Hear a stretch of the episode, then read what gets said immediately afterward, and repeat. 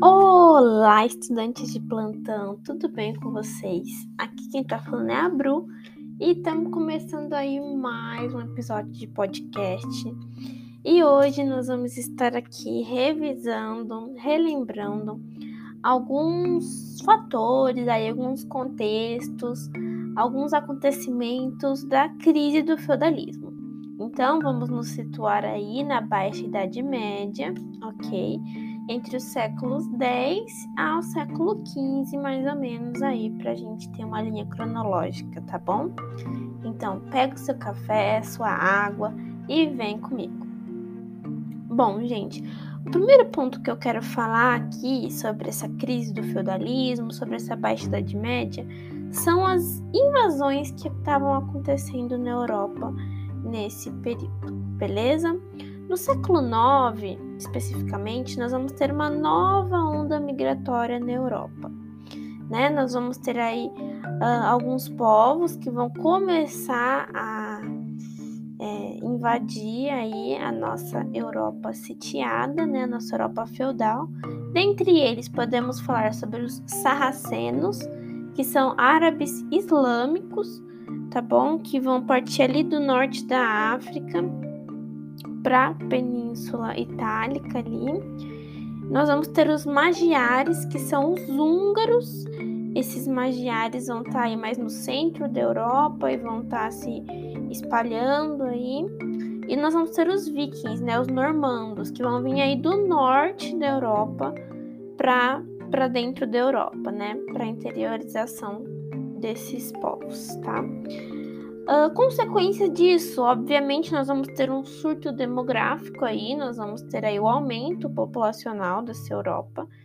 Nós vamos ter uma coisa muito importante que é o contato entre o cristão e o muçulmano. Então a gente vai ter aí, óbvio, muitas vezes um embate aí, uma, um embate, um confronto bem violento, mas também nós vamos ter a mistura de algumas características culturais, tá bom? Nós vamos ter a criação aí de novas rotas de integração, tá, da Europa, expansão da agricultura, né? Porque agora nós temos mais pessoas, nós temos aí essas rotas possibilitam, né, é, o domínio, a, é, o conhecimento de novas terras agricultáveis então, nós vamos ter essa expansão da agricultura. E produção de excedentes. Isso vai fazer, então, com que, obviamente, a gente aumente a mão de obra, então nós vamos conseguir produzir mais. Só que isso não acontece de forma uniforme, forma né, igual para todo mundo.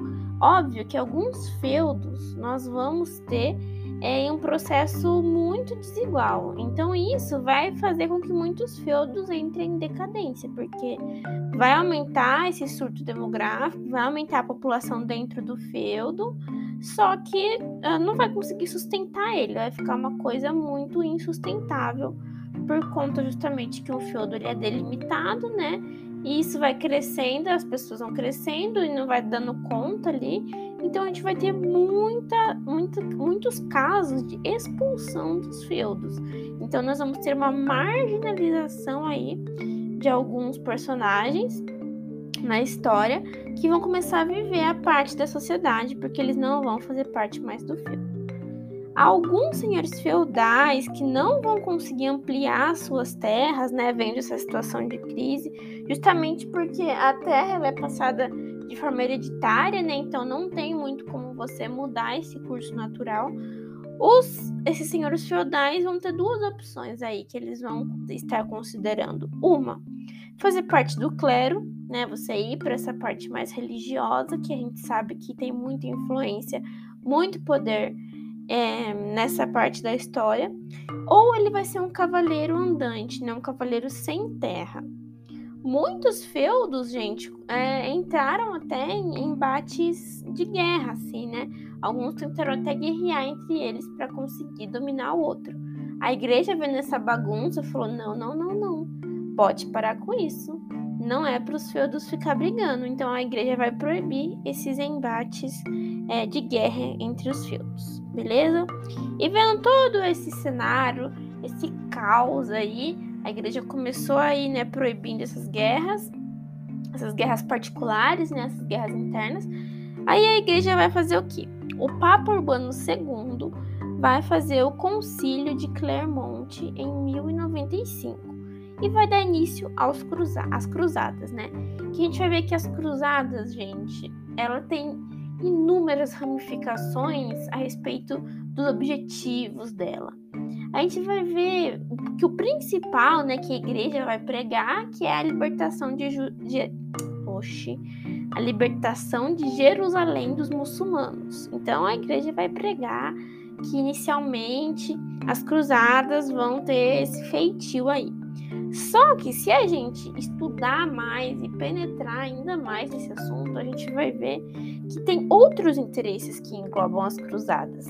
Dentre eles, a gente vai ter interesses dos cavaleiros sem terras, né, que veem isso com uma possibilidade de obter mais terras, de, de, conquistar mais terras, né? Da igreja também, que a gente vai ter o combate aos infiéis e aumentar a influência da igreja católica. Lembrando, gente, que há pouco tempo atrás a gente teve o cisma do Oriente, certo? Que teve os embates aí entre a igreja e o poder, né? Entre o rei, o monarca, o imperador. Então, a gente vai ter a separação da igreja é, ortodoxa grega e a igreja é, apostólica romana, igreja católica romana, certo? Então vai ter a separação dessas duas igrejas. E, obviamente, então, a Igreja Católica perde um pouco dos seus domínios. Então, isso foi uma forma de aumentar a influência da Igreja Católica nessas regiões que ela perdeu o domínio, né? Que foi o cisma do Oriente aí que separou é, essas duas vertentes.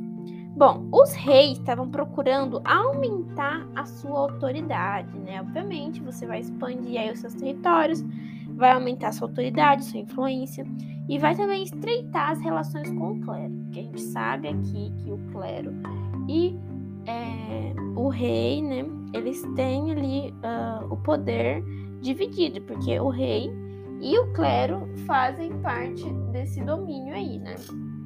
Que foi é... Que foi, que foi, que foi, que foi, que foi.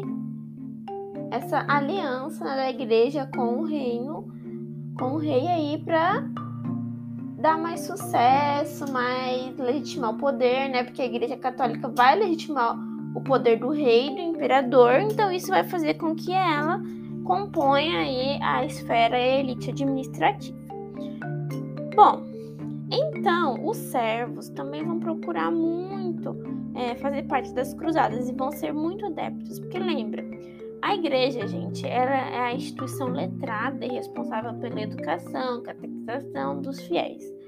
Então, a gente aqui vai ter uma massa, uma massa populacional infelizmente ignorante que vai seguir os preceitos da igreja, os ideais católicos, então, quando a igreja fala que as cruzadas são a forma de combater os infiéis, que as cruzadas são abençoadas por Deus, não sei o que, eles vão buscar essa peregrinação. Tanto é que a igreja vai falar que quem morresse nas cruzadas, né, desse objetivo divino, vai ter a salvação divina garantida, fazendo com que isso seja uma guerra santa, né? Você justifica aí a peregrinação, as cruzadas como um ideal santo, um ideal divino que você vai ser salvo e tal. Então você tem que fazer essa essa jornada, tudo. Tanto é que vão ter crianças, vão ter idosos, vão ter mendigos, mulheres. Todas as classes sociais vão querer fazer parte disso para conseguirem aí a salvação divina mesmo que eles morram, que eles sofram, que eles sejam. A gente vai ver, gente, que as crianças elas foram nessas cruzadas, que vai ter uma cruzada das crianças, e elas vão ser presas, exploradas e vendidas como escravas, entendeu? Por outros povos que encontraram essas crianças no meio do caminho. Então, assim, é muito triste. Bom, e o interesse econômico, né? Qual que foi a esfera econômica? A gente vai ver que o contato com o Oriente foi muito grande, então é, possibilitou aí novas rotas e novas vivências aí para o pessoal do Ocidente, beleza? Bom, então vamos ver os movimentos em si das cruzadas, tendo em mente que eles já fracassaram, tá, gente? Que eles não conseguiram o objetivo que o objetivo inicial, né, o central, era a conquista de Jerusalém. A gente vai ver que isso não foi possível. E então, como eu disse, nós vamos ter cruzada dos mendigos, cruzada dos reis, cruzada comercial, cruzada das crianças e cruzada dos nobres. A gente vai ter oito cruzadas, se eu não me engano. E elas vão fracassar. Mas as cruzadas mais importantes que a gente precisa saber e dominar, que foram assim decisivas e dominantes para mudar o cenário, foram as cruzadas dos nobres e as cruzadas e a cruzada comercial. A cruzada dos nobres, gente, foi uma das primeiras cruzadas e ela deu certo inicialmente. Ela conseguiu conquistar Jerusalém. Só que a gente vai ver que uns anos depois os árabes vão retomar Jerusalém. Então deu certo, mas não deu, entendeu? Eles não conseguiram permanecer lá, porque logo depois os árabes retomam esse poder. E a quarta cruzada, que foi a cruzada comercial, que é a cruzada mais importante que a gente tem, que vai acontecer no século 13, em 1204, mais ou menos, a gente vai ter uma associação dos cavaleiros e da República de Veneza. A República de Veneza, gente, a Veneza vai querer é, pagar, né? Ela, ela vai financiar aí essa cruzada para que tenha a conquista de Constantinopla. Então, essa, essa, essa cruzada a gente não vai conseguir nem chegar em Jerusalém. Ela vai parar na Constantinopla e vai acabar ali. O pessoal vai voltar. Porque o objetivo principal de Veneza nessa associação era saquear Constantinopla. E nisso a gente vai ver que Constantinopla vai voltar a ser do domínio é, da igreja romana, tá? Que antes ela era, era da igreja ortodoxa grega por causa do cisma do Oriente. Aí nessa cruzada em específico, ela volta para o domínio da Igreja Católica Romana. Beleza? Aí nós vamos ter a formação do Império Veneziano, né, do monopólio árabe italiano que a gente tanto conhece, que vai dar início ao capitalismo, ao mercantilismo, né? E a gente vai ter essa abertura da rota de Constantinopla, né, desses produtos orientais, para Veneza, para o Ocidente. Então essa cruzada foi muito importante porque mudou aí todo esse cenário que a gente estava vendo do feudalismo, de uma, é, de uma Europa sitiada, de uma Europa ruralizada. Então a gente vai mudar esses preceitos aí, porque até então ali o comércio do Mediterrâneo, ali do mar, estava com os árabes, né? Porque como a Europa estava sitiada, o feudo era autossuficiente, não tinha muito porquê a, Europa ficar fazendo comércio no mar Mediterrâneo. E com as cruzadas, com as invasões bárbaras, as rotas comerciais, tanto terrestre quanto marítima, foram aumentando aí, né? Então a gente vai ter toda essa essas consequências das cruzadas que por um lado foram boas e por outro lado foram ruins, né? Então a gente vai ter o renascimento comercial urbano, que vai ser uma das consequências das cruzadas. Agora, falando em si da consequência das cruzadas, nós vamos ter o renascimento comercial urbano, justamente. Nós vamos ter a passagem, né, do, da, da, dos cristãos do Mediterrâneo, concentrado ali no Mediterrâneo, para o Oriente agora. Nós vamos ter, como eu disse, o crescimento das rotas e das cidades comerciais. Por quê? Como que a gente vai ter aqui? Por que, que é um renascimento comercial e urbano?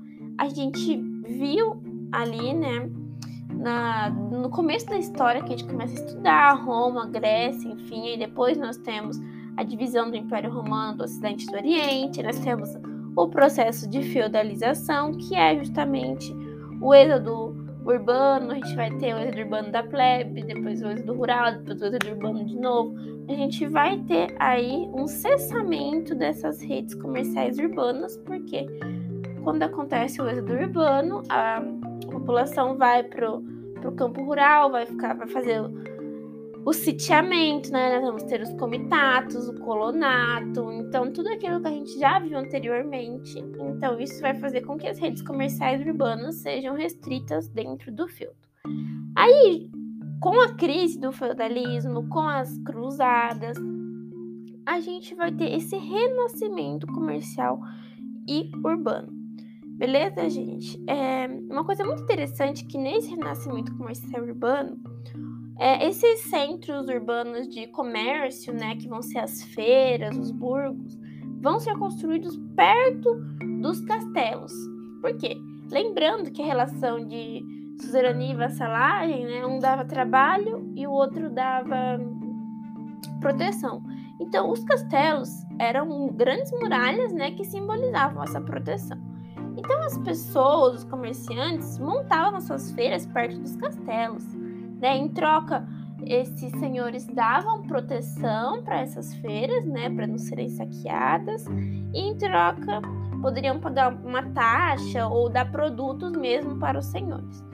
E com isso, com o tempo, né, as muralhas que antes cercavam o feudo, agora elas vão começar a, a cercar também esses centros comerciais. Então agora a gente tem os castelos, temos as igrejas, temos os centros comerciais, todos delimitados por uma muralha.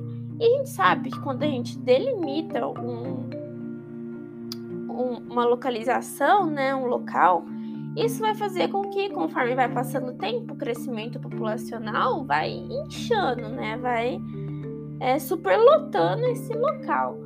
Então, com isso, a gente vai ter as regiões insalubres, né? Essa superpopulação, é, não vai ter muita higiene ali, e é o cenário que a gente vê muitas vezes é, quando a gente viaja, né? Pessoal aí mais abastado, vai viajar para a Europa, até hoje a gente tem uma cidade com centros históricos, a gente consegue ver esse tipo de construção, que é bem uma em cima da outra, bem estreito, falta luz, né? Assim, porque são becos assim muito estreitos. Eles começam também a subir verticalmente as construções, então vai tudo ficando meio um em cima do outro porque justamente eles têm um certo espaço para crescer, não podia passar daqui. Então, gente, foi tudo isso a crise do feudalismo, essa baixa idade média e a crise do feudalismo que culminou aí né, no renascimento comercial urbano, no crescimento de rotas comerciais, no, na criação do capitalismo, né, da formação do império do monopólio árabe-italiano. Então a gente vai ter tudo aí esse, essa reabertura comercial do mar Mediterrâneo. Então, vai acontecer tudo isso. E é muito importante, porque isso vai. É, é um divisor de águas aí, né? Então, agora nós não temos mais. Um, a gente vai né, ter o, o esfarelamento, né? dessa Europa feudal sitiada, que agora a gente vai ter o renascimento comercial e urbano, a formação das monarquias, que a gente vê mesmo nos filmes e tal, que é que, que, que já configura aí a idade medieval passando para a idade moderna e tal. Aí a gente vai vendo conforme o tempo vai passando. Tá bom? Então, um beijo e até o próximo episódio e bons estudos!